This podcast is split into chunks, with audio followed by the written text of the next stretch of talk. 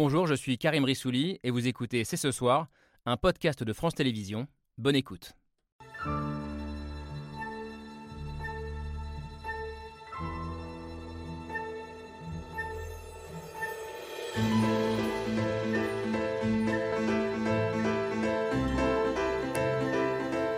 Bonsoir à toutes et à tous, soyez les bienvenus sur le plateau de C'est ce soir. C'est l'un des grands paradoxes des massacres du 7 octobre perpétrés par le Hamas. Pour la première fois depuis une bonne vingtaine d'années, la question palestinienne est de retour au centre de l'échiquier géopolitique mondial, mais elle se retrouve dans le même temps entachée par ces atrocités et les 1400 corps retrouvés dans le sud d'Israël. Nous allons en débattre ce soir avec nos invités. La cause palestinienne a-t-elle été affaiblie et pour longtemps par le coup de force du Hamas? Est-elle morte et enterrée comme le disent certains ou au contraire réactivé dans une grande partie du monde. Le Hamas incarne-t-il désormais le peuple palestinien ou faut-il continuer à dissocier les deux? Question posée alors que les frappes israéliennes ont déjà fait près de 3000 morts à Gaza et que la situation humanitaire est de plus en plus urgente. C'est ce soir, c'est parti. Mardi 17 octobre 2023, c'est ce soir avec Laure Adler. Bonsoir Laure. Bonsoir Karim. Euh, pour ce débat autour de la question palestinienne, je disais, la cause a-t-elle été salie, entre guillemets, voire enterrée par les massacres du Hamas? Que disent certains? A-t-elle été réactivée? D'ailleurs, les deux sont-ils euh, forcément incompatibles? Euh, On va en débattre ce soir avec nos invités. prendre la parole aujourd'hui en France en tant que Palestinien est un exercice périlleux. Bonsoir Karim Katan, bienvenue. Euh, ces mots sont les premiers d'une tribune que vous avez publiée dans le journal Le Monde euh, en début de semaine dernière, tribune titrée euh, Dans la tourmente qui ne fait que commencer, nous devons faire preuve de cœur et de hauteur d'esprit. Euh, dans laquelle vous racontez être traversé de sentiments euh, éprouvants, contradictoires. Euh, on va en parler ce soir. Merci d'être là. Vous êtes romancier palestinien, né à Jérusalem. et merci d'être là parce que c'est important d'entendre en ce moment des voix palestiniennes. des voix palestiniennes que vous avez beaucoup interrogées, entendues. Bonsoir Marine Vlaovic. Bonsoir. Bienvenue puisque vous êtes journaliste correspondante dans les territoires palestiniens de 2016 à 2019 pour les euh, radios publiques francophones. Euh, vous avez été à Gaza, je crois, une bonne cinquantaine de fois, donc vous connaissez je, bien. Je ne sais pas, j'ai pas, jamais compté. Ouais. Euh, ce qui vous préoccupe, je crois, ces derniers jours, c'est le sentiment euh, d'invisibilisation et de déshumanisation des Palestiniens qui, dites-vous, ont l'impression de disparaître, je vous cite, dans l'indifférence la plus totale. Euh, également avec nous l'un des géopolitologues, c'est comme ça qu'on dit, qui connaît le mieux Israël et le Moyen-Orient. Euh, bonsoir Frédéric Ancel. Bonsoir. Bienvenue, merci d'être là, professeur à Sciences Po, auteur notamment d'un atlas géopolitique d'Israël dont la sixième édition est parue cette année. je vous ai lu ce matin dans le journal L'Humanité et en creux, j'ai cru déceler un peu d'espoir euh, dans votre discours. Euh, vous dites que vous croyez plus que jamais en une solution euh, à deux États, mais vous y mettez notamment une condition, la neutralisation du Hamas, qui, selon vous, avec qui, selon vous, aucune paix ou aucun partage de territoire ne pourra se faire désormais. On va en débattre tous ensemble ce soir, et notamment avec vous, Sylvaine Bull. Bonsoir, bienvenue. sociologue, vous, vivez entre Paris et, Jérusalem. en, ce qui vous concerne, en ce qui concerne notre rapport aux Palestiniens, vous dénoncez souvent une forme d'infantilisation des Palestiniens d'ici, qui ont pour vous euh, une partie de l'avenir entre leurs mains. Euh, vous les appelez à un sursaut euh, pour qu'ils se soulèvent contre leurs dirigeants, notamment dans cette fameuse bande de Gaza. Alors une bande de Gaza que vous aussi vous connaissez très bien, Johan Soufi. Bonsoir, merci d'être là. De retour sur ce plateau, on s'est vu la semaine dernière. Vous avez vécu à Gaza de 2020 à 2022. Vous êtes avocat spécialisé en droit international pénal. Vous étiez à Gaza le chef du bureau des affaires juridiques de l'UNRWA, qui est l'agence de l'ONU pour les réfugiés palestiniens. Et puis j'accueille enfin Anna Assouline. Bonsoir. bonsoir. on s'est croisés également la semaine dernière. Comment parler? Comment comment débattre, comment essayer de se comprendre dans un moment comme celui-ci? C'est à la fois le sens de cette émission et le sens de votre combat depuis longtemps. Vous êtes réalisatrice et militante, fondatrice du mouvement Les Guerrières de la Paix on peut être guerrière pour la paix, euh, qui a pour objectif de faire dialoguer des femmes juives et musulmanes. Et le message que vous portez en ce moment, c'est que s'il y a euh, deux camps, c'est pas d'un côté le camp palestinien, de l'autre le camp israélien, mais ceux qui d'un côté luttent pour la paix et la justice, et de l'autre, ceux qui propagent la haine et la guerre. Voilà, je ne sais pas si j'ai bien résumé. Merci en tout cas d'être là tous les six, tous les sept, euh, avec Laure, pour ce débat qui s'ouvre, comme d'habitude, avec le billet signé Pierre Michel.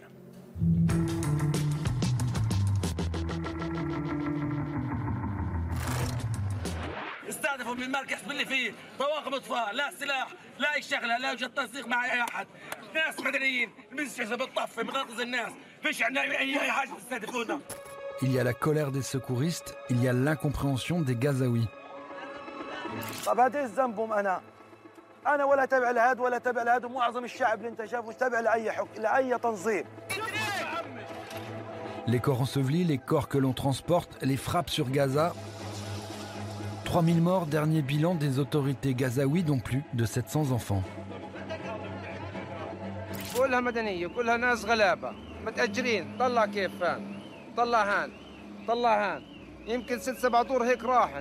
La cible, le Hamas, mais des victimes palestiniennes. Il y a ceux qui tentent de fuir Gaza, et puis il y a ceux qui, malgré tout, restent là.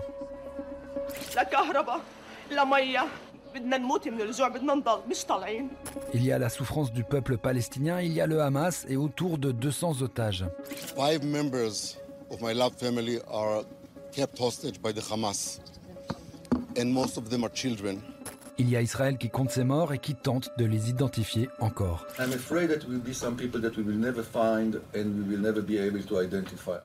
Le Hamas a-t-il sali la cause palestinienne? Will the Council support the fight for civilization or will it incentivize the genocidal jihadists who aim to murder all the infidels? Hier, le Conseil de sécurité de l'ONU rejetait la résolution proposée par la Russie pour un cessez-le-feu humanitaire entre Israël et le Hamas. Don't send the signal that the Palestinian lives don't matter. Mais hier aussi, les États-Unis, le premier soutien d'Israël, le disaient il faut éradiquer le Hamas, mais pas la possibilité d'un État. Do you believe that Hamas must be eliminated entirely? Yes, I do. But there needs to be a Palestinian authority. There needs to be a, a path to a Palestinian state. Loin d'être enterrée, la cause palestinienne serait-elle au contraire revivifiée? Des manifestations un peu partout, du Royaume-Uni jusqu'à Tunis.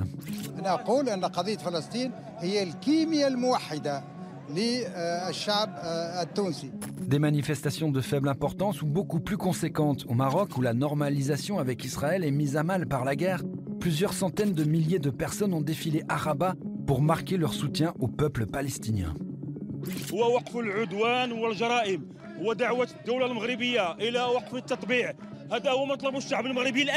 Une cause revivifiée qui rend impossible toute neutralité.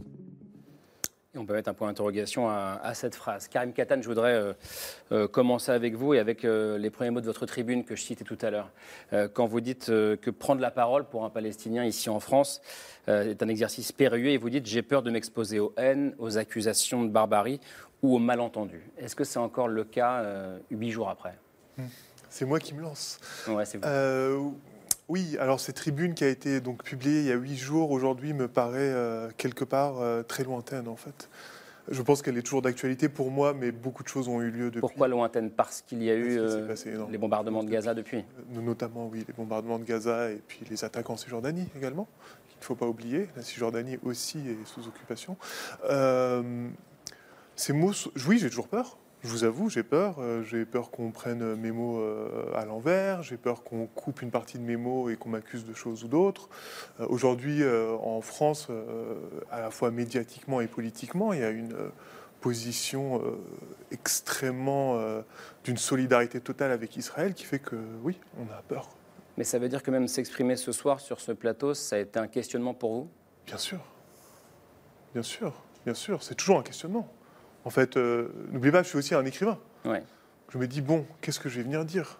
Est-ce que je vais venir. Euh, comment est-ce que moi, en tant qu'écrivain, il y a cette question-là aussi? Hmm. Parce que je n'ai pas l'arrogance de penser euh, que mes petits mots vont changer quoi que ce soit. Donc je me dis, qu'est-ce que ça veut dire aujourd'hui, là, ce soir, moi, à Paris, venir parler de ça? Alors qu'on massacre de façon parfaitement indiscriminée ailleurs, qu'est-ce que, à quoi ça peut bien servir? Et ça sert à quoi? Ça sert, à, euh, ce que vous disiez dans le monde, à ne pas laisser euh, tous les autres, sauf les Palestiniens, prendre la parole Voilà, j'ai pas le choix. Oui, absolument. Il faut bien que nos voix existent. C'est intéressant, euh, la question s'adresse à tout le monde, mais je pense aussi à vous, Anna Assouline. Ce côté périlleux où chaque mot peut être mal interprété, est-ce que vous le ressentez vous aussi particulièrement depuis dix jours?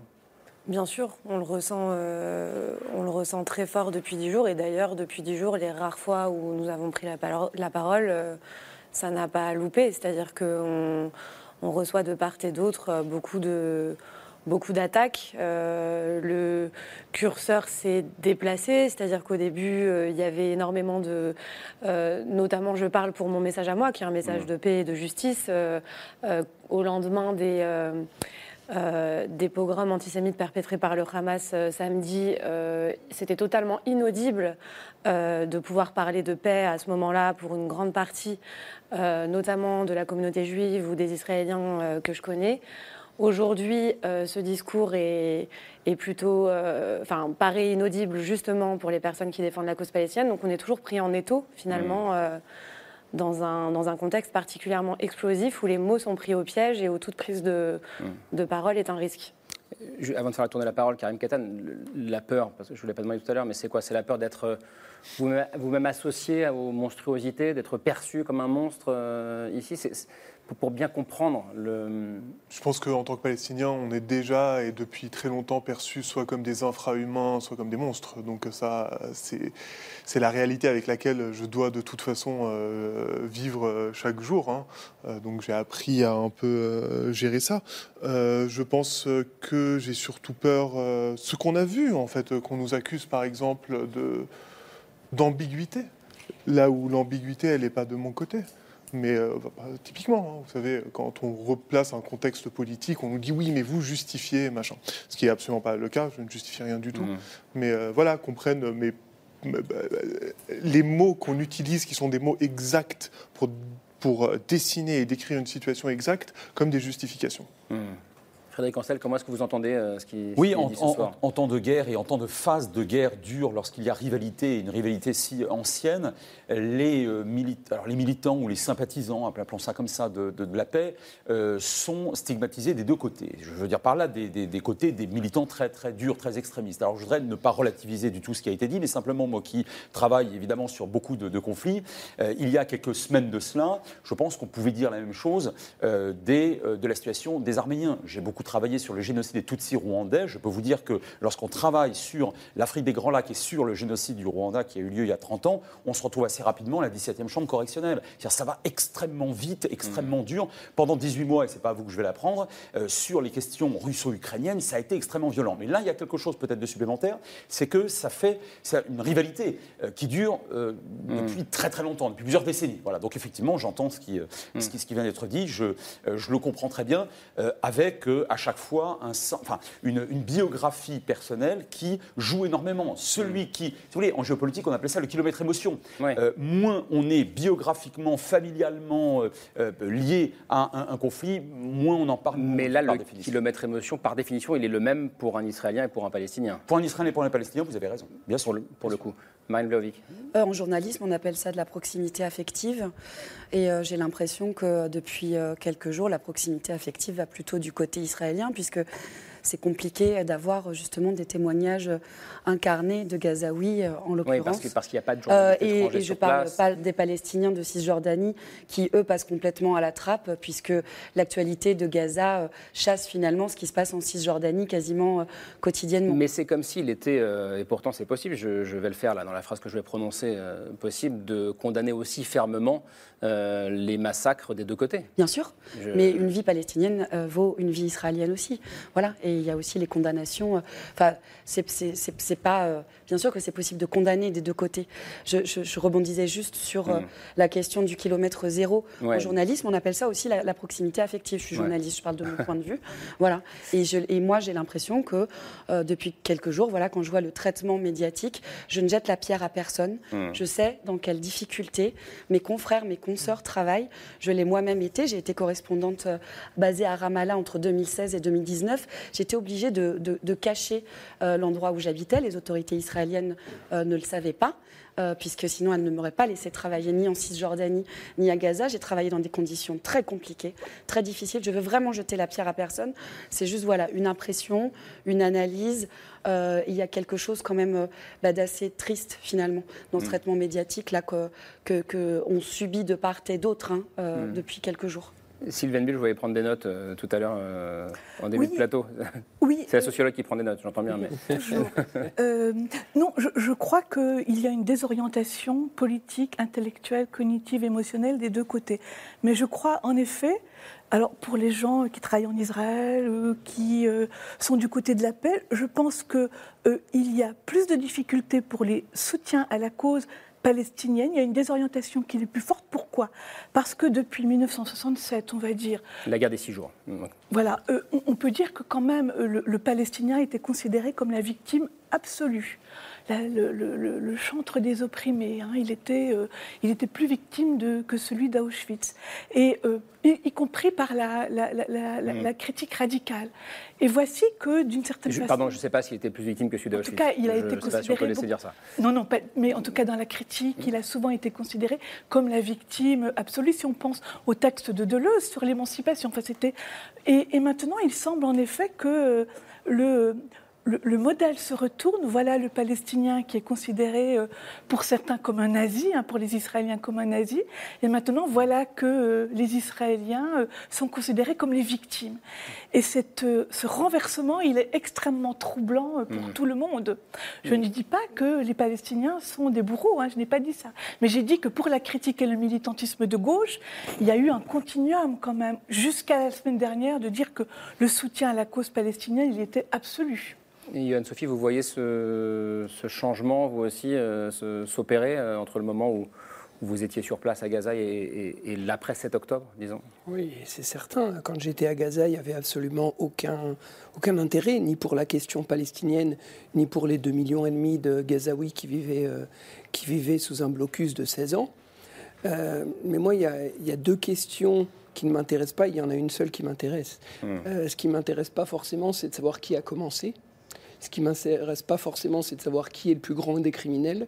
Ce qui m'intéresse, c'est comment est-ce qu'on sort aujourd'hui de cette situation, comment on met un terme aux crimes qui ont lieu en ce moment euh, à Gaza et comment on donne un espoir à la population gazaoui. Ça, c'est réellement la question qui m'intéresse aujourd'hui. C'est une bonne manière de poser la question, selon vous. qui a euh, commencé, excusez-moi, mais on sait qui a commencé quand même. Mais c'est-à-dire bah, Qui a commencé euh, les crimes.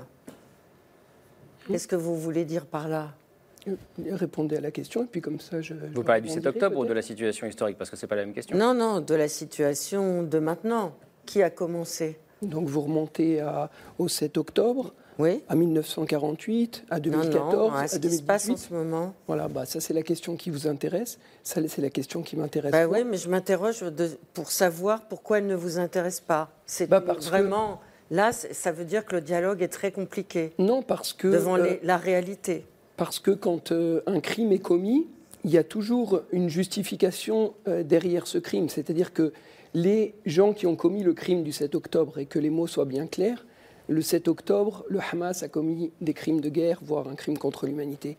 Mais la justification du Hamas pour ce crime, c'était euh, soit les événements de 2021, durant lesquels il y a eu aussi des victimes civiles, ou celles de 2018 pendant la Grande Marche du Retour, ou celles de 2014, ou celles de 1967, ou celles de 1948, et on peut remonter comme ça à l'histoire de l'humanité.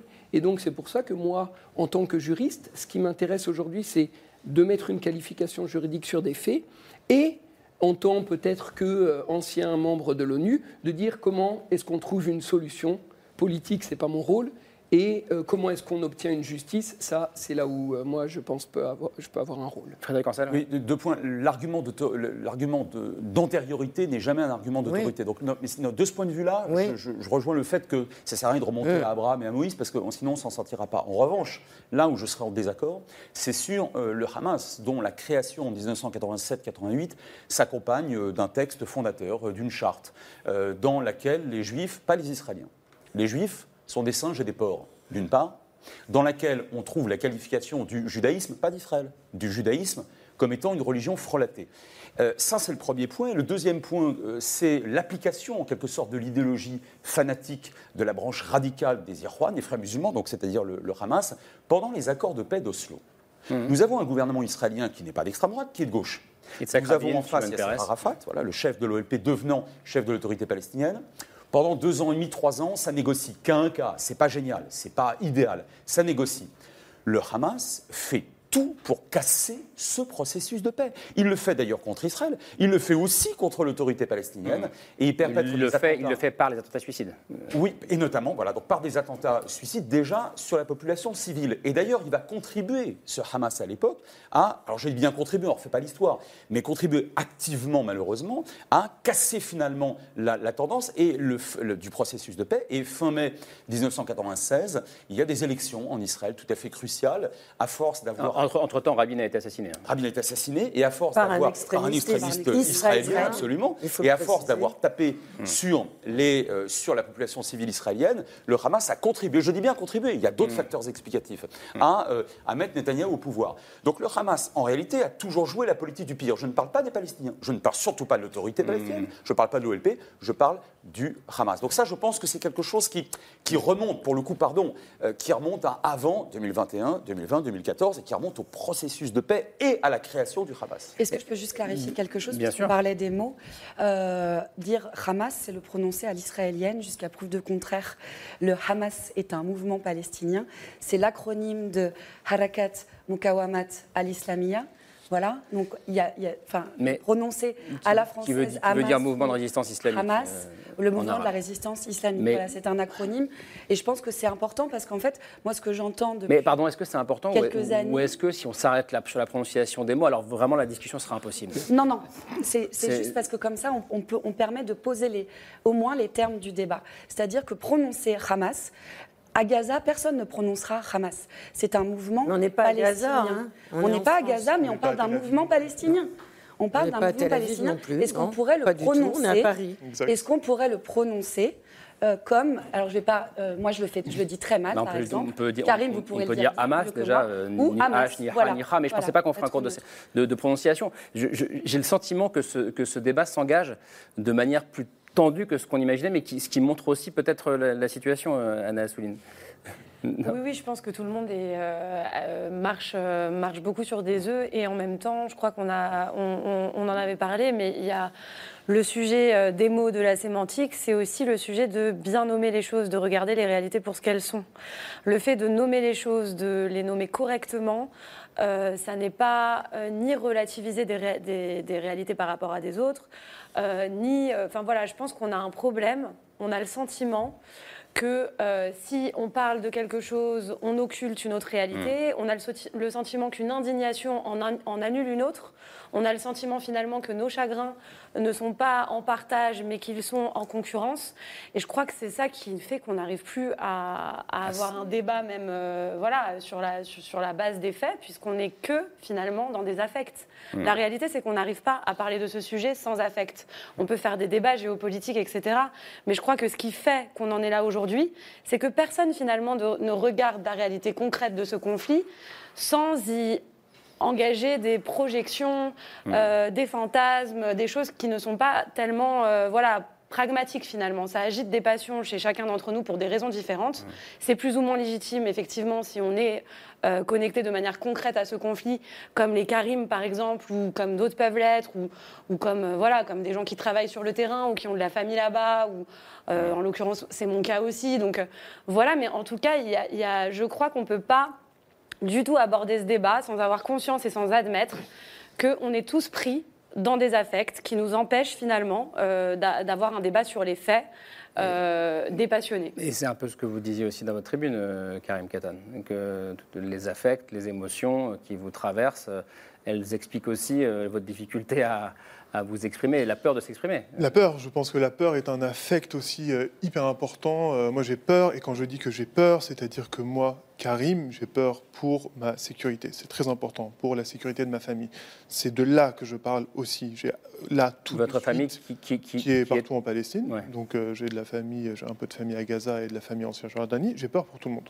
C'est important. Hmm. C'est-à-dire qu'au moment où on se parle, vous avez peur que votre famille de Gaza soit bombardée Par exemple. Par exemple. Voilà. cela étant, je pense que la question des mots, elle, me tient à cœur forcément parce que, je suis, parce que je suis écrivain, mais elle me tient à cœur aussi parce que c'est l'une des euh, l'un des seuls réels outils que nous avons. En fait, la question de Palestine et Israël, c'est une question sur laquelle, en fait, il y a des mots de base qui décrivent la situation, des mots qui n'ont, si je ne me trompe pas, pas été prononcés encore. Et en fait, si on ne pose pas ces mots, on parle de rien. Un, il faut parler d'apartheid. Apartheid, c'est pas un terme que je lance moi euh, comme ça euh, pour le fun. Apartheid, tel qu'il a été euh, démontré par de nombreuses organisations de droits de l'homme israéliennes. On a eu un débat sur le sujet sur ce plateau. Hein. Juste, le mot doit être là, parce que si on ne parle pas d'apartheid, je ne sais pas de quoi on parle. Ensuite, colonisation. Il faut qu'on parle de la colonisation. En fait, on est dans un cadre de colonisation absolument féroce. On n'est pas dans parce que colonisation, c'est pas une abstraction, c'est une réalité. C'est une réalité qui régit la vie entière des Palestiniens et en fait régit la vie des Israéliens, puisque c'est un État colonial. Et en fait, à partir de là, si on, si on ne parle pas de ça, en fait, je ne sais pas de quoi on parle. Je, ne comprends pas de quoi on parle quand on parle, vous savez, des événements, euh, etc. Donc pour, moi, c'est très important. Et je ne veux pas débattre de ces mots. Hmm. Parce, que, parce que si je dois parler à quelqu'un qui va me dire non, il n'y a pas de colonisation ou non, il n'y a pas d'apartheid, je suis dans, euh, je suis dans, dans, dans, dans l'erreur factuelle. Et moi, l'erreur factuelle euh, n'a pas sa place pour moi, en fait. Sylvain Bull, euh, là-dessus, est-ce que, est que le paradoxe de ce moment, c'est que ben, on n'a jamais autant nommé les choses, d'ailleurs des deux côtés, que depuis dix jours, peut-être Est-ce que ce n'est pas ça l'un des paradoxes? Oui, absolument. On n'entend personne ici, j'imagine, sur ce plateau ne va nier la, colonisation. Sur le terme d'apartheid, il y a débat. Mais en effet, on a un problème d'étiquetage. On n'a pas seulement un problème émotionnel, on a un problème d'étiquetage du palestinien, de l'israélien et du conflit. Parce que moi, je, je pense qu'on peut mettre en parallèle les souffrances actuelles du peuple israélien qui sont inouïes, inimaginables, les souffrances du peuple palestinien de Gaza, l'occupation, mais on ne peut pas mettre en analogie le massacre génocidaire qui s'est passé le 7 octobre et la situation euh, euh, en Palestine. Et par ailleurs, on a un problème d'étiquetage. On ne peut pas mettre en parallèle ce qui s'est passé le 7 octobre avec l'histoire. C'est pas du même. Et on a, pas du même domaine. Bah, précisons alors. Pourquoi je, crois qu'on n'a pas. On, ne peut pas accuser Israël d'avoir dans son histoire. Elle a Israël a martyrisé les Palestiniens, n'a pas commis de massacre génocidaire sur les Palestiniens. On ne peut pas dire les choses comme ça. C'est pour ça que je me demande ce que dit l'ancien procureur en Ukraine. Euh, qui, Vous voyez, c'est pour ça exactement que moi je disais. Le droit et, la, et, solution. Restons sur le droit et, mm. vers l'avenir. Euh, moi, je parle de crimes de guerre, de crimes contre l'humanité, mm. éventuellement. Parce que ce sont les qualifications pénales. Parce que ce sont les qualifications. Le 7 octobre, c'est un crime de guerre et c'est un crime contre l'humanité.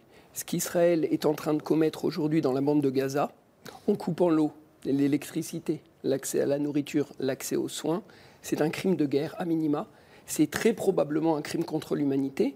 Il y a même, vous avez probablement entendu l'ancien procureur Luis Moreno Ocampo, qui a commencé aussi à parler de génocide, à la fois pour euh, celui du 7 octobre et pour la situation actuelle à Gaza. Et donc, voilà, ça, ce sont des termes qui sont définis juridiquement par les conventions internationales et par le statut de Rome. Et c'est moi, en tout cas, les mots euh, auxquels je me réfère et pas d'autres, parce que euh, parce que c'est ce qui est une base commune. Je voudrais qu'on reposer un peu la question que j'avais évoquée en, introduction dans le, dans le, sommaire, parce que euh, est-ce que la cause palestinienne a été, oui ou non, entre guillemets, euh, salie le 7 octobre dernier? Euh, C'est quelque chose qu'on entend beaucoup, il y a eu beaucoup de tribunes ces, derniers jours, je vais en citer trois notamment. le politique Jean-Paul Chagnolo, qui disait dans Le Monde La cause palestinienne risque d'être ensevelie pour longtemps sous les cendres d'actes effroyables. L'écrivain et journaliste algérien Kamel Daoud, c'était dans Le Point, qui lui parlait d'une défaite pour la cause palestinienne. Et dans Le Point, toujours, le romancier franco-marocain qui lui va encore plus loin et qui dit Le 7 octobre, la cause palestinienne est morte, virgule, assassinée. Euh, qu'est-ce que vous dites, vous, Frédéric Ancel euh, Est-ce qu'elle est morte? Est-ce qu'elle a changé de nature? Je pense que la cause palestinienne euh, va être rehaussée si le Hamas est militairement neutralisé et détruit. Le Hamas ne représente pas les Palestiniens. Beaucoup de Palestiniens se réfèrent au Hamas, d'ailleurs, pour des raisons parfois pas militaires ou politiques, mais sociales, hmm. euh, identitaires éventuellement, notamment pour les conservateurs et les, et les, traditionnalistes musulmans, pourquoi pas. Mais en réalité, depuis que le, Hamas a pris le pouvoir dans la bande de Gaza, pas contre Israël, Israël s'est retiré en 2005 totalement contre l'autorité palestinienne, légale et légitime en droit international, euh, il y exerce une férule de nature totalitaire. Donc on ne sait pas ce qui s'y passe en termes de, de, soutien politique, c'est le moins qu'on puisse dire. ça, on ne sait pas ça. Ah non, mais ah bah, c'est difficile de le savoir quand même. Hein. Il n'y a pas de référendum, pas d'élection, pas de sondage, c'est quand même extrêmement compliqué. Et la férule, elle est partout. La répression, elle est, féroce. Maintenant, euh, nous avons affaire, me semble-t-il, à une cause palestinienne qui doit absolument être euh, défendu dans le cadre, je vais vous rejoindre, du droit international, qui a été porté par le processus de paix d'Oslo, qui a échoué pour des raisons, me semble-t-il, très très diverses, et des deux côtés, il y a eu mmh. des, torts, et j'insiste... Et, je, précise, pour, dire que le Hamas, comme de l'autre côté, des ministres comme Benvir, euh, sont ceux qui ont voulu la mort du processus de paix. Ils sont aujourd'hui au pouvoir. Ah, des deux côtés. Est un, extrémiste au dernier. Non, mais je veux dire, c'est le. Non, on est ceux qui ont tué Oslo sont au pouvoir des deux côtés. On, est, on est d'accord. On est d'accord. Euh, maintenant, euh, la cause palestinienne, si elle peut, en quelque sorte, elle retrouvera ses lettres de noblesse avec la, la remise sur pied d'un processus de paix porté de son côté, côté palestinien, hmm. par l'autorité palestinienne. Mais est-ce que, ça, mais est-ce que ça, on peut le décréter? C'est une vraie question. Est-ce que ça peut être décrété de l'extérieur euh, par, les, par les pays étrangers? Oh, euh, D'un mot, ah, mais c'est une certitude. Euh, à Gaza, il y a une seule entité politique qui a le droit international de gérer les, affaires de, cette, de ce territoire. C'est pas Israël, c'est pas l'Égypte, c'est l'autorité palestinienne. Et hmm. de ce point de vue-là, je crois pouvoir affirmer qu'en droit international, l'autorité palestinienne n'a pas, à ma connaissance en tout cas, n'a jamais commis de crime contre l'humanité, c'est le moins qu'on puisse dire, et elle a même porté le processus de paix à plusieurs reprises avec plusieurs gouvernements israéliens. J'avais une question, excusez-moi, elle est très bête.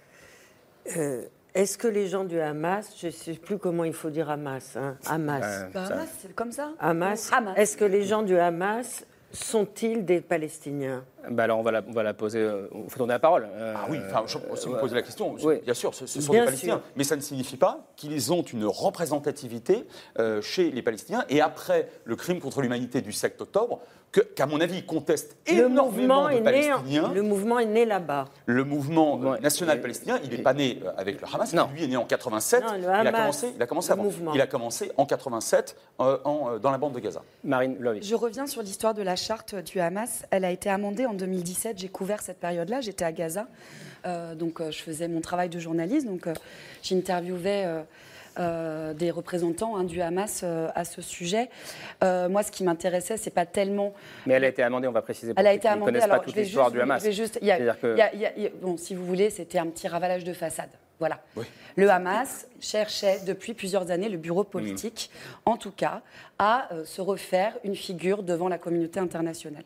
Voilà. Hmm. Et moi, j'ai travaillé pendant toutes ces années-là, qui était une opération euh, communication, en sachant très bien qu'il s'agit de la branche politique. Là, quand on parle du Hamas, en fait, de la guerre qui est menée à Gaza, elle est menée par les brigades Al-Qassam, la branche armée du Hamas, et pas seulement la branche armée du Hamas. Oui, mais le, les branches Ismaël Haniyeh, qui est à Doha au Qatar, euh, qui est le patron du Hamas, politiquement, a revendiqué. les communiqués, les communiqués euh, ce ne sont pas les responsables du Hamas qui sont euh, un peu partout dans le monde.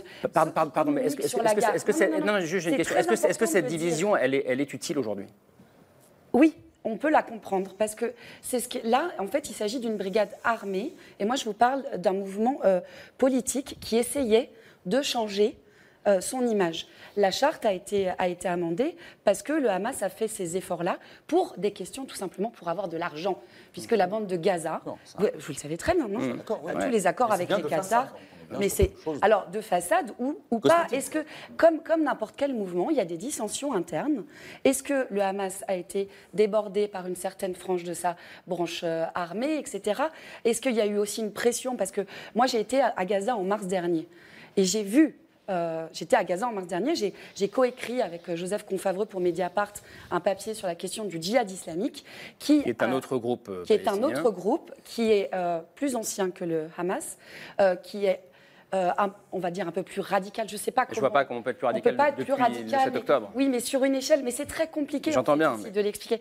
Enfin, si vous voulez, eux ne veulent pas arriver au pouvoir. Le Hamas, lui, est arrivé au pouvoir dans la bande de Gaza. Il se concentre sur l'aspect militaire. Moi, ce que je vous dis, ce que j'ai senti, ce que j'ai écrit, mon reportage, etc. Attendez, là, je, vous parle, je, vous parle, je vous parle d'un reportage que j'ai fait sur place. Je ne sais pas si autour de cette table ou ce salon, qui a été à Gaza. Voilà. Bon, moi, j'ai été à Gaza. Voilà. Bon, pour moi, en aussi, récemment, récemment, voilà. Mais on ne va pas faire la compétition. Non, mais parce que c'est très compliqué d'aller à Gaza. C'est pour ça. C'est très, très compliqué d'aller à Gaza. Ce que je vous dis juste, c'est que le Hamas était de plus en plus contesté euh, en interne. Il y a eu des mouvements sociaux mmh. de Gazaouis réprimés par le Hamas, qui est un régime autoritaire, comme le Fatah, l'autorité palestinienne en Cisjordanie. Je voudrais poser la question à Karim Katam. un régime qui, autoritaire. Qui, peut-être nombreux à à Gaza, mais c'est le seul qui est palestinien sur ce plateau. Euh, quand, la question de l'or qui était est-ce que le Hamas au fond, euh, je vais la poser un peu différemment, incarne les Palestiniens aujourd'hui. En tant que Palestinien, qu'est-ce qu'on répond? C'est désolé, mais c'est une question à laquelle je ne peux pas répondre. Je suis qui pour dire ça Moi, j'en sais rien. Moi, les Palestiniens euh, ne sont pas un monolithe, d'autant que nous sommes divisés euh, par l'apartheid en une variété de réalités administratives si différentes qu'entre moi, palestinien de Cisjordanie, alors qui en plus a son petit passeport français qui lui permet d'être ici ce soir, un palestinien de Gaza, un réfugié dans un pays arabe, un palestinien d'Israël, un résident de Jérusalem, on n'est pas les mêmes euh, enfin, on est une nation éclatée en archipel. Donc je ne vais pas dire est-ce que. Et puis cette question n'a aucun sens. Mmh. Cette question n'a aucun sens. Je suis désolé, mais vraiment, elle n'a aucun sens. Il faut quand même. D'abord, oui, restons. Je suis le seul Palestinien ici ce soir. C'est quand même. Il faut le dire. Je pense qu'il faut passer un instant sur, euh, sur cette question. Pourquoi je suis le seul Palestinien euh, ici ce soir? Ça veut dire que à, ma charge, en fait, sur mes épaules, repose la responsabilité de euh, contrecarrer quand on dit des choses. Quand on dit, euh, oui, Israël s'est retiré de la bande de Gaza, ce qui est vrai par ailleurs, enfin, on dit ça, mais on ne, on ne dit pas qu'il y a un siège absolument extraordinaire sur la bande de Gaza depuis des années.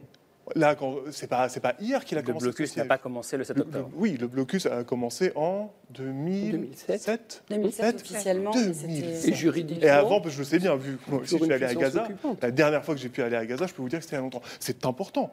encore une fois, voilà, sauf que c'est à moi de dire oui, bah oui, non, mais ça, ils se sont retirés. Non, c'est pas, c'est pas qu'à vous.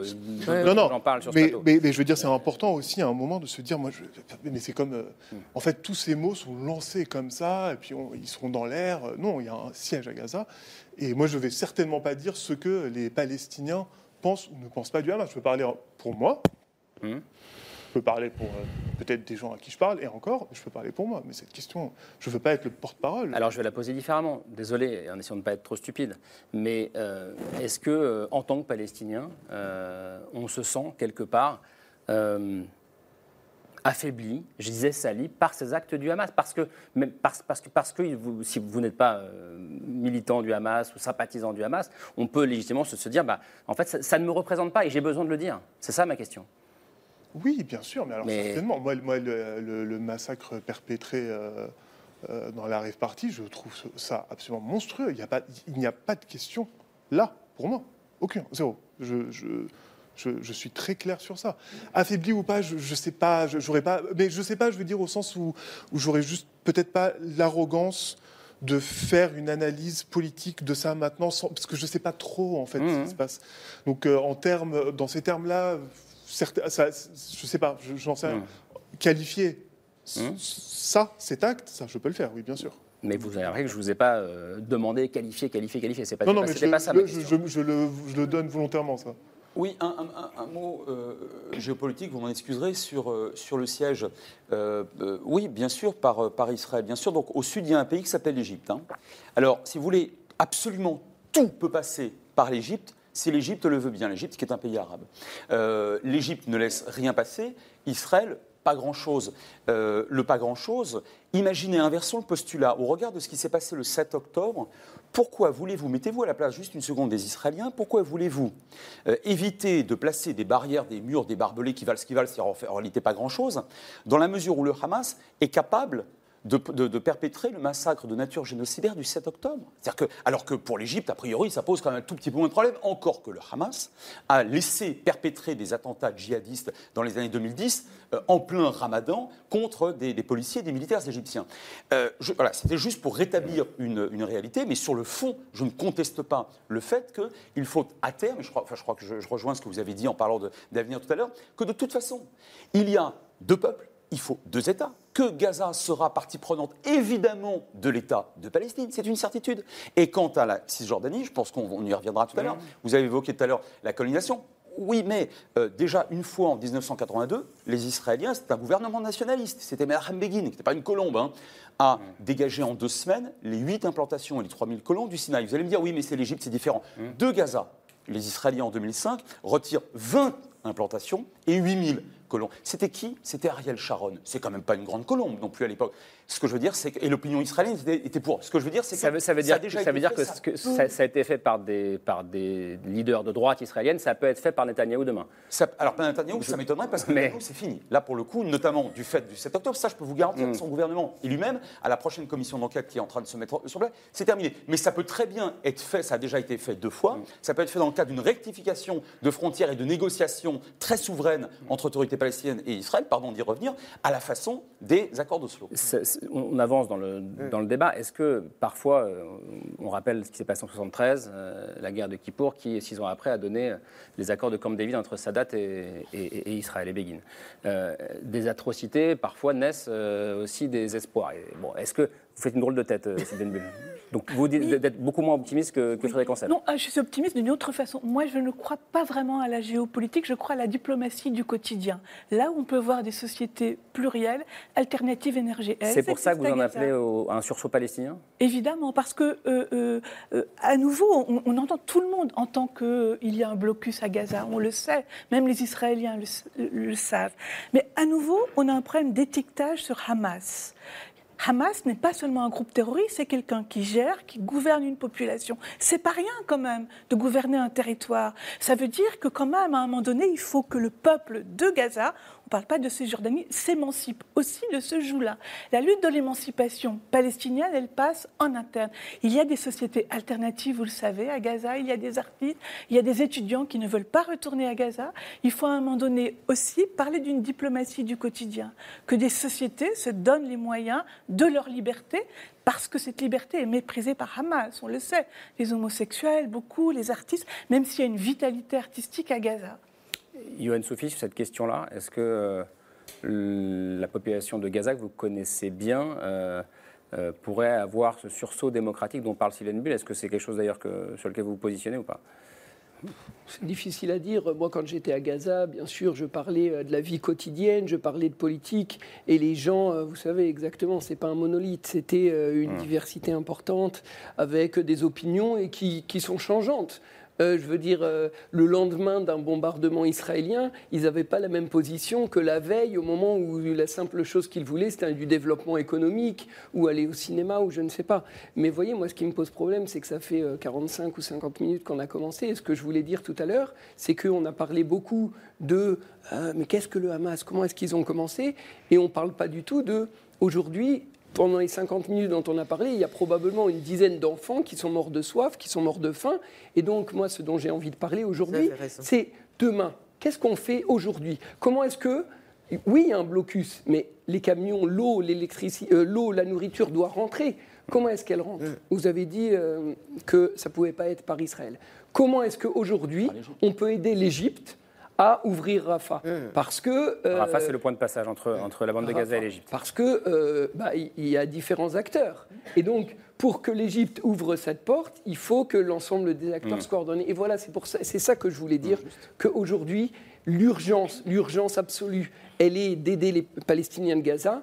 Et demain, on discutera bien évidemment un processus mémoriel, un processus historique, un processus politique et diplomatique. Oui, Anna, je voudrais dire Anna, pardon, non, juste Anna d'abord Bah, évidemment, je rejoins ce que vous venez de dire. Je crois que l'urgence aujourd'hui, euh, face euh, à l'horreur euh, qu'on est encore en train de voir, c'est d'abord de trouver une solution d'urgence pour protéger les civils et pour évacuer les civils de Gaza et pour faire venir l'aide humanitaire, etc.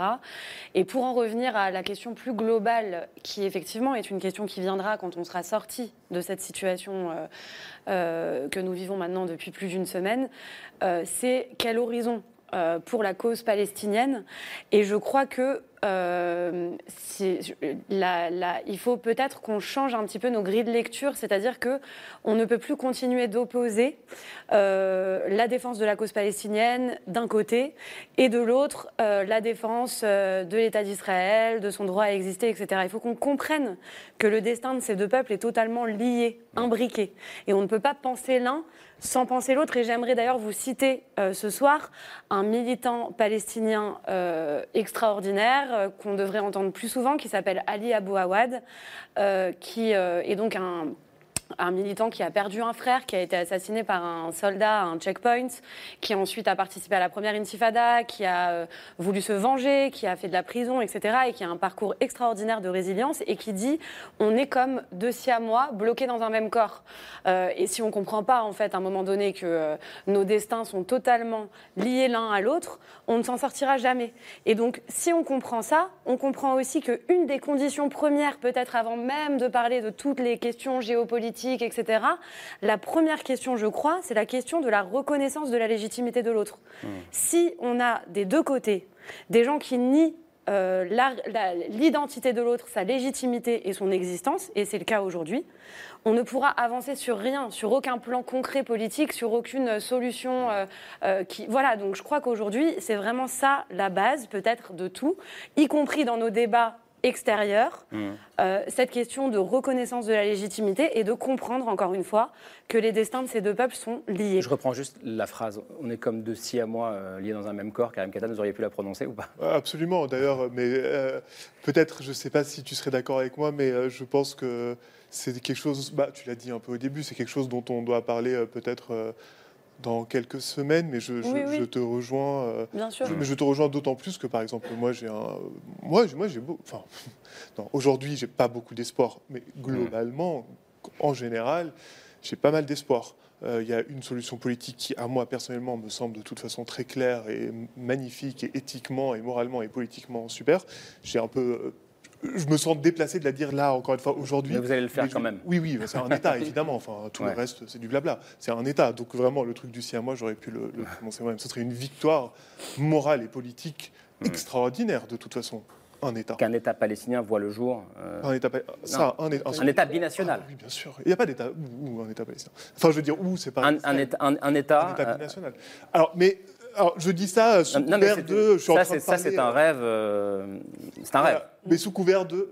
Ah, il, faut, il, faut, il faut rêver. Bien sûr. Euh, sous couvert de là, tout de suite, aujourd'hui, ça me paraît un petit peu bon, déplacé, mais oui, tout ça pour dire, euh, même si on n'a peut-être pas les mêmes solution politique en tête. Je pense que le, cette question-là, en tout cas, elle est. Euh, oui, quelles que soient les solutions, bien sûr, tu as raison, et quelles que soient les. Vous, vous avez raison. Non, mais vous avez le droit de Non, mais je veux dire, quelles que soient les solutions politiques, et euh, j'espère évidemment euh, de tout mon cœur qu'elles arriveront, elles n'arriveront jamais tant que les gens se détesteront, tant qu'ils nieront l'existence et, de l'autre. Je veux dire, on, on peut continuer à parler, personne ne votera pour quelqu'un qui va un jour s'asseoir à une table de négociation, tout le monde continuera d'être dans cette surenchère de la haine tant que les gens nieront l'existence de l'autre, nieront sa légitimité, etc. Donc il n'y aura pas de paix politique tant qu'il n'y aura pas de coalition entre les peuples. Et donc c'est pour ça, moi, que je crois que c'est peut-être aussi ça, un de nos horizons aujourd'hui dans le chaos qu'on est en train de vivre, c'est de se dire qu'on est arrivé au bout euh, c'est un aveu d'échec.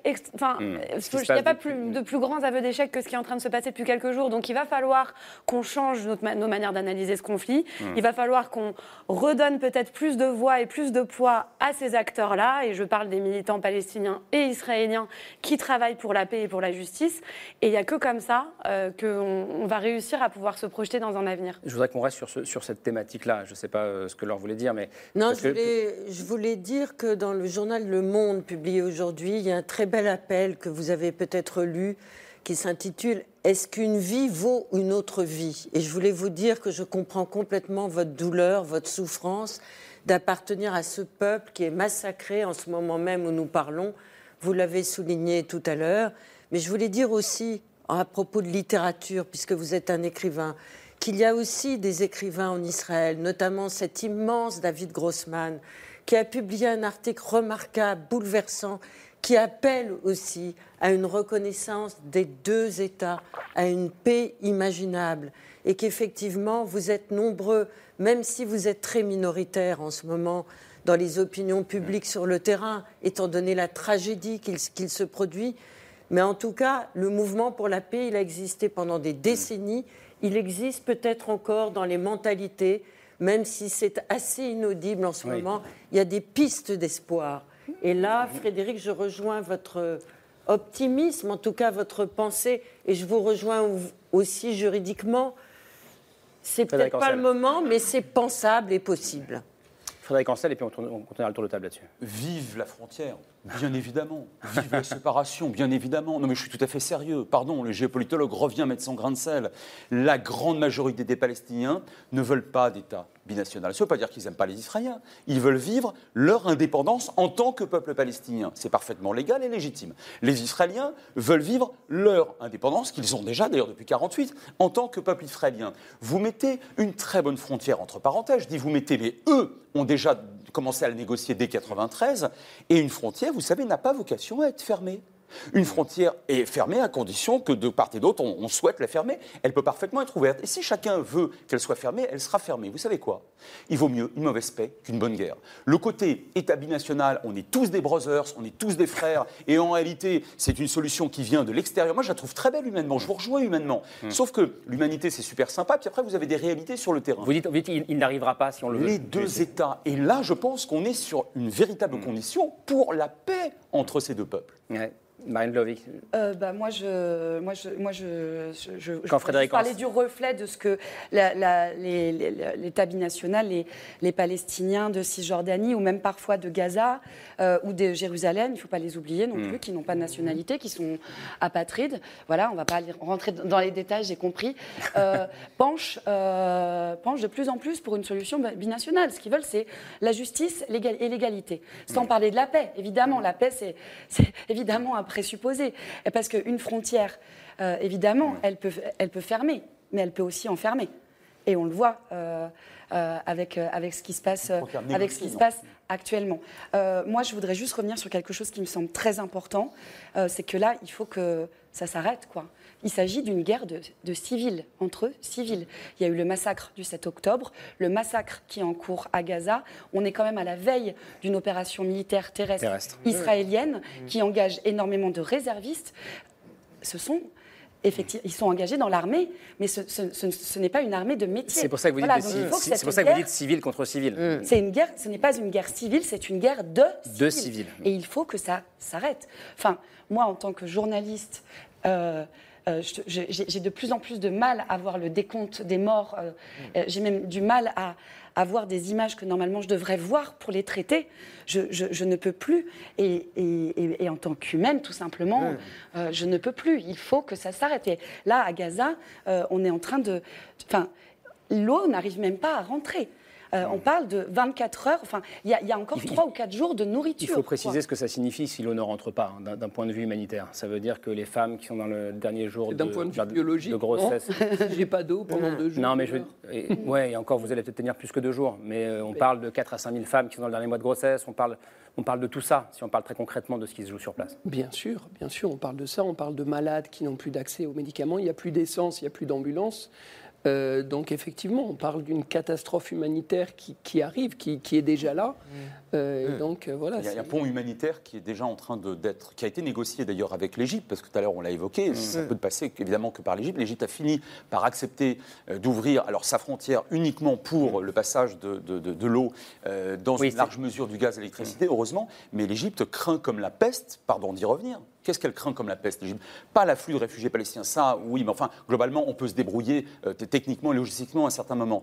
Euh, elle craint la pénétration d'un Hamas qui, à l'époque, avait commis beaucoup de dégâts dans le Sinaï. Je rappelle que le maréchal eh. Sissi, il a mis les frères musulmans en prison. Donc, si vous voulez, le, Hamas sont les alliés des opposants à. Évidemment. À, Al-Sisi. Juste, pardon, juste sur, la question, vous parlez des États et, de, et vous vouliez parler de l'avenir. Ce qui était, ce qui était, je trouve, très intéressant, sans nier, vous avez eu raison de nous rappeler ce qu'est la situation humanitaire sur place. Oui, parce que moi, je veux juste être très, très concrète. Là, les témoignages que je reçois, il y a quand même des centaines de milliers de Gazaouis qui ont été déplacés du nord au sud. Mmh.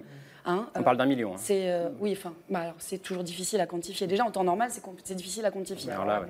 Donc moi, je me risque pas sur les chiffres, quoi.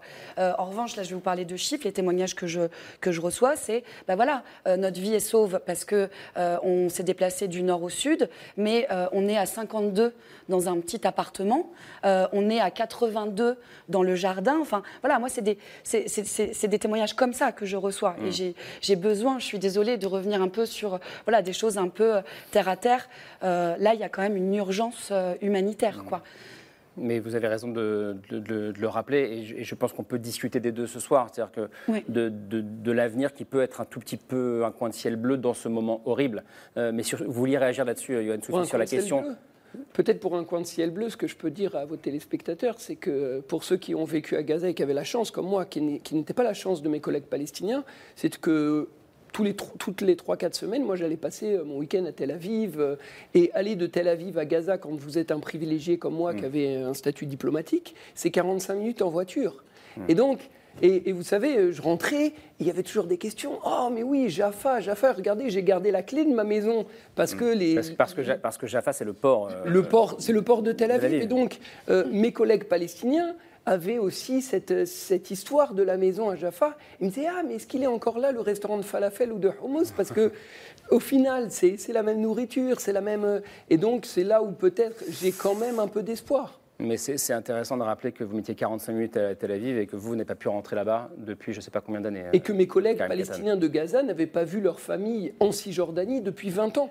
Mmh. Gaza, c'est quand même l'un des derniers endroits au monde où la population, il y a toute une génération qui ne s'est pas déplacée mmh. de son lieu de naissance de seulement quelques kilomètres. C'est inimaginable. Tous ceux qui sont nés, en gros, et donc, euh, à partir des années 2000. Cet État, mais euh, avec deux territoires euh, à, condition qu'ils soient séparés, c'est compliqué. C'est compliqué. les États-Unis sont séparés aussi. ça, ça c'est pas le plus compliqué. Sylvain Bull, s'il vous plaît. Non, je voudrais juste revenir justement sur la frontière. Nous avons un très grand philosophe, sociologue, Georges Simmel, qui avait donné une définition quand même admirable de la frontière. Ce sont deux bords qui se touchent, qui ne se ferment jamais et qui sont toujours interdépendants. Nous avons connu ça. 1993-2005, nous allions partout. Gaza est une ville extraordinaire. On pouvait aller jusqu'à Beyrouth, mm. était, pardon, mm. était une ville extraordinaire du Levant, etc. Moi, ce que je note, puisque pour, pour euh, comme tout le monde ici Moi, sur connaître... ces années-là, j'ai jamais pu faire ce genre de déplacement. Oui, oui, oui, oui. il faut dire. Ce que je voulais dire aussi, c'est que quand même, ce que l'on peut noter, évidemment que vous n'avez jamais pu faire le même déplacement, mais pour ceux qui le faisaient, on peut remarquer aussi ce qu'on appelle, enfin moi, ce que j'appelle la normalisation des esprits a énormément diminué. Avant, euh, ça veut dire quoi Ça veut dire qu'avant, nous avions dans les universités des rapprochements entre Palestiniens, Israéliens, hmm. Palestiniens de hmm. Jérusalem, dans les milieux politiques, dans les milieux littéraires, dans le milieu artistique. Hmm. Nous avons connu mais une faune interculturelle énorme. On, connaît, on, connaissait l'autre. C'est ce que vous dites. Absolument, et, avec des Mais on estimait l'autre. Et, c'est moi, je les connais, je les vois, les soldats, tous les jours. C'est au minimum, Non, mais sur, ce que dit Sylvain Bulls, qui, qui, qui, avant, et c'est peut-être pas votre génération, ou je sais pas quel âge vous avez, Karim j'ai 34 euh, ans. Donc je suis vraiment de la génération qui a subi de plein fouet toute la catastrophe d'Oslo. C'est-à-dire que vous êtes né en 89. Euh, Exactement. donc euh, j'ai fait rapidement ce calcul. Mais, mais est-ce que ceux qui sont un peu plus âgés que vous vous racontent ces moments oui, où, bien sûr, mais où ils connaissaient la société civile israélienne D'ailleurs, même ce qui est assez intéressant, je la connais la société civile quand même israélienne, mais c'était une petite blague. Non, je sais. ce qui est très intéressant aussi, c'est de se rendre compte que quand je parle même, disons, à la génération de mon frère qui a quelques années de plus que moi, en fait, c'est comme si nous n'avions pas grandi dans le même pays. Mmh. Donc moi, j'ai grandi dans un pays qui est en fait la Cisjordanie, qui est à peine un pays. Mon frère, à son époque, connaît l'entièreté de ce pays. Donc mmh. vraiment, même, même à, ce stade-là, mmh. on ne parle pas de la même réalité territoriale, ce qui fait, même en termes de, effectivement, de connaissance de soi, de l'autre, mais et de soi aussi, parce que la mobilité, c'est une condition de la pensée aussi. Euh, ça a changé, même sur 12 euh, ans, par exemple, et même moins que 12 ans, bien sûr. Oui, oui ce qui est intéressant, ce sont les, cette mosaïque de réalité euh, palestinienne. Tout à l'heure, on évoquait un terme d'apartheid. Je pense qu'il fait, il fait débat et moi, je considère qu'il n'y a pas. Apartheid, on peut toujours en, discuter. Euh, dans tous les cas de figure, au Liban, par exemple, les Palestiniens sont interdits de 37 métiers. Euh, en Syrie, pendant la guerre civile, terrible guerre civile menée pour l'essentiel d'ailleurs par Bachar el-Assad euh, au pouvoir, euh, d'anciens camps de réfugiés palestiniens dans la banlieue de Damas ont été littéralement écrasés dans l'indifférence du monde. En Jordanie, ça se passe moins mal. on a vu qu'en Égypte, lorsqu'il y a une pression ou la guerre, malheureusement, une nouvelle fois à Gaza, l'Égypte n'ouvre pas sa mmh. frontière. En revanche, vous avez évoqué à juste titre les Palestiniens d'Israël. Ils sont environ 2 millions. Alors, ils sont, d'un point de vue identitaire, évidemment, pris dans un, dans un maelstrom. C'est compliqué parce qu'ils ont un passeport israélien. le plus souvent, d'ailleurs, ils sont tout à fait loyaux, et on le voit aujourd'hui, notamment dans le système hospitalier à l'État d'Israël. Il n'y a pas d'attentat de, Palestiniens mm. d'Israël contre des, Juifs euh, euh, d'Israël. Euh, et en même temps, ils se sentent palestiniens, ce qui est parfaitement légitime. Donc, il y a, me semble-t-il, une réalité palestinienne moyen-orientale. Et encore, je vous passe le Qatar, où ils étaient, le, le Koweït, pardon, où ils étaient avant la guerre du Golfe, où ils sont souvent en Arabie Saoudite ingénieurs, parfois en Occident, etc. Donc il y a une réalité multiple. Et je pourquoi, pourquoi est-ce que vous précisez ça? Je le précise parce que je pense qu'à terme, il doit absolument y avoir pour tous ces Palestiniens la possibilité, s'ils le souhaitent, de vivre dans un État indépendant, mmh. pardon, hein, dont la souveraineté ne serait pas euh, double, triple, multiple ou, ou que sais-je encore, mais dont la souveraineté serait spécifiquement palestinienne aux côtés d'une souveraineté israélienne. Je ne vous ai pas entendu sur cette question de, des frontières et de l'État, euh, Anna Assouline. Vous, avez aussi marché, euh, vous étiez, je le rappelle pour ceux qui n'étaient pas avec nous en début de semaine dernière, euh, avec des femmes israéliennes, palestiniennes. Vous étiez sur place jusqu'au vendredi soir, donc la veille des massacres du 7 octobre. Vous êtes rentré à Paris la veille. ces femmes palestiniennes avec qui vous étiez, qu'est-ce qu'elles vous disent? Quels sont les messages que vous recevez d'elles aujourd'hui d'ailleurs? Alors, moi, je vais, pour être totalement honnête avec vous, je suis en cheminement sur ces questions. moi, j'ai grandi euh, donc j'ai à peu près le même âge que Karim. Euh, j'ai grandi avec euh, la génération de mes parents qui ont connu les espoirs d'Oslo, qui ensuite ont, ont, vécu la mort de Rabin, etc. Avec cette idée que le seul horizon de paix possible dans cette région, c'était deux États. Donc c'est ce que j'ai toujours porté, ça a toujours été pour moi l'horizon possible. Aujourd'hui, je parle avec des, militants palestiniens et israéliens et je vois qu'émergent de nouvelles idées de solutions. L'État binational, effectivement, moi, j'ai pas rencontré beaucoup de militants, mmh. euh, en tout cas de militants qui travaillent main dans la main euh, entre Israéliens et Palestiniens qui le, qui le défendent, mais il y a cette idée aussi de confédération qui, de plus en plus, euh, est quelque chose qu'on peut entendre. Par exemple, Ali Abou Awad, c'est la ligne qu'il défend. Donc, donc, et puis pour ces femmes palestiniennes et israéliennes, et je crois que moi aujourd'hui, euh, je m'inspire un petit peu de cette modestie qu'elles ont euh, vis-à-vis de ces questions. Elles, justement, elles disent on ne dit pas quelle sera la solution. Euh, on veut déjà pousser nos dirigeants à se mettre autour d'une table de négociation, préparer la société civile à avoir envie un jour de vivre ensemble, de se connaître, etc. Parce que ça part de là.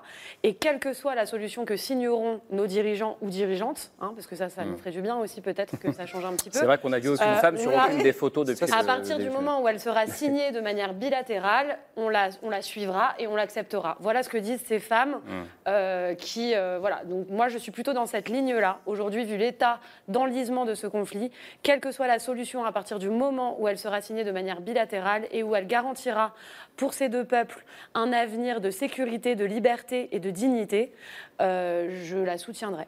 Ce que j'entends quand même, où que vous vous situiez, quel que soit l'endroit d'où vous parlez, c'est quand, même, euh, quand même une forme d'espoir à partir du moment où la situation humanitaire euh, ne sera plus ce qu'elle l'est et où les sentiments seront passés du ventre euh, au cœur ou à la tête. En tout cas, où le sentiment de rage sera, sera passé. Alors, vous reprendre la parole Non, j'avais une question aussi pour Frédéric, c'est de savoir, par rapport à cette tragédie qui se produit en ce moment même où nous parlons, où des civils sont tués, euh, dans la bande de Gaza. Est-ce que si Netanyahou n'avait pas été le Premier ministre, est-ce que cette attitude du gouvernement aurait été la même? Est-ce que euh, ce bombardement atroce des populations civiles de Gaza est-il un véritable moyen d'éradiquer le Hamas? C'est une question euh, compliquée, mais je pense qu'après le, choc du 7 octobre, n'importe quel gouvernement aurait riposté avec un nouveau paradigme, c'est-à-dire de manière extraordinairement massive. Pourquoi? Parce que les Israéliens, jusque y compris à l'extrême gauche, hein, jusqu'à Shalom Arshav, la paix maintenant, hein, mmh. euh, tous ceux qui descendaient dans la rue tous ceux qui descendaient contre Netanyahu. Aujourd'hui en Israël, la première fois que je me suis rendu hein, en Israël et dans les territoires palestiniens, c'était en 86. Et depuis, comme vous le savez, enfin, mmh. j'ai fait une grande partie de ma carrière universitaire là-dessus, sur ce conflit. Euh, je, je n'ai jamais, je n'ai jamais lu, vu, entendu une telle détermination en termes d'unité, mais aussi en termes de revanche des Israéliens. À un point, je crois que vous n'imaginez pas. Ça veut dire que Netanyahu ou pas, l'opinion est, derrière. Maintenant, euh, la question est la suivante est-ce que ce gouvernement est considéré au, jour du 7 octobre? Aujourd'hui, ça nous donne une nationale, c'est un petit peu différent. Mm. Mais au jour du, massacre absolu, est-ce qu'il était considéré comme euh, compétent ou pas? La vérité, c'est qu'il ne l'était pas. Et aujourd'hui, la grande majorité des Israéliens, y compris à la droite de l'échiquier politique, euh, honnissent ce mmh. gouvernement composé pour une partie d'extrémistes, pour une autre partie euh, d'incompétents, mmh. parfois les deux parce que malheureusement l'un n'est pas exclusif de l'autre, et Netanyahou est considéré comme ayant stratégiquement complètement échoué. Donc de toute façon, la question de ce gouvernement israélien et de la manière mmh. dont, euh, Thierry, dont, ne, se posera plus. Et juste, puisqu'on a parlé de ciel bleu et d'un moment d'espoir, les, si le Hamas est neutralisé militairement, je veux dire, si l'autorité palestinienne, avec l'aide internationale, parvient et souhaite euh, à récupérer la, gestion de, la bande de Gaza, sachant dans quelques mois après la guerre, en tout cas, le gouvernement israélien, c'est une certitude, va tomber. Et d'après toutes les enquêtes d'opinion, depuis même déjà presque, presque un petit peu moins d'un an, ce serait plutôt une coalition centriste qui se mettrait en place. Mm. Alors tout redevient possible. Tout redevient possible, Karim Katan. On termine là-dessus ou pas? Vous me demandez euh, Ouais, est-ce que ça vous va comme ça Je vous ai vu prendre des notes, c'est pour ça que je ne savais pas si. Oh, mais il y a trop de choses. Mais euh, tout redeviendra possible le jour où il y aura la fin de la colonisation, la fin de l'occupation et la fin de l'apartheid, la justice. Là, tout redeviendra possible, pour sûr. Bon, merci beaucoup. 1h04, euh, on arrive à la fin de cette émission euh, qui était passionnante, pas facile à mener, je vous l'avoue, mais qui était passionnante. Euh, merci Anna Assouline, merci Marine Vlaovic d'être venue ce soir. Votre podcast s'appelle Carnet de correspondante. Correspondante, Sur, sur Arte Radio. Merci Sylvain Bull, merci à vous Johan Soufi, Frédéric Ancel, l'Atlas géopolitique d'Israël, c'est aux éditions Autrement qui vient d'être réédité. Et puis Karim Katan, vous êtes romancier avant tout, on le précise. Titre de votre dernier roman, Le Palais des deux collines, et il y en a un en écriture, je crois crois, prévu pendant quelques semaines. En 2024. 2024. Euh, merci beaucoup, merci Laure, et merci à vous, et à demain 22h35. Ciao. Merci.